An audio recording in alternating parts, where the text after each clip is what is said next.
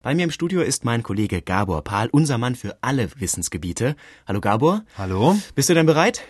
Ich denke doch, ich hoff's. Ja gut, wir haben nämlich auch schon die erste Anruferin in der Leitung. Am Telefon begrüße ich Christel Thies aus Saarbrücken.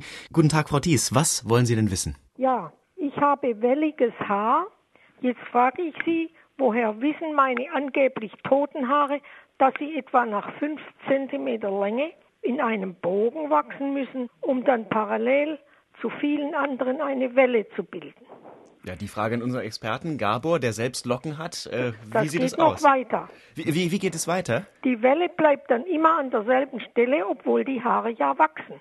Das sieht nur so aus. Es ist so, dass dieser Eindruck, die Haare würden quasi im Gleichtakt sich krümmen und miteinander abstimmen, wie sie sich jetzt nun zu krümmen haben, dieser Eindruck täuscht. Man muss auch sagen, die Krümmung der Haare, das interessiert jetzt uns beide hier, Christoph König und mich, weil wir sind hier die beiden Lockenköpfe in der Impulsredaktion, ja. Die Haare entstehen ja im Haarfollikel. Das ist sozusagen dieser kleine, ja, Ja, winzig kleine ich, Sack, ja. der unterhalb der Haut ist. Und die Krümmung der Haare hängt jetzt von mehreren Faktoren ab. Das Wichtigste ist im Grunde der Durchschnitt des Haares. Also dort unten, wo der Haarfollikel das Haar bildet, hat er einen Querschnitt. Der kann Ja. ganz rund sein. Dann werden die Haare glatt, das ist bei den meisten Asiaten der Fall.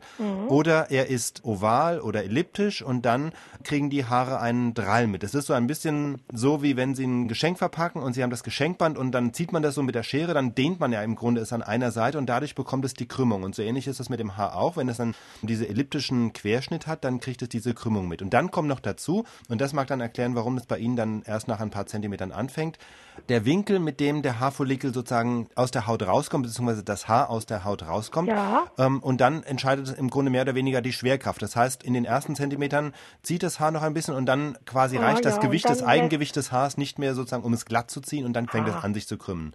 Frau Thies, ist Ihre Frage damit beantwortet? Ja, doch, ganz gut. Ja, dann vielen Dank für den Anruf und noch einen schönen Tag. Dankeschön. Tschüss. Tschüss. Tschüss.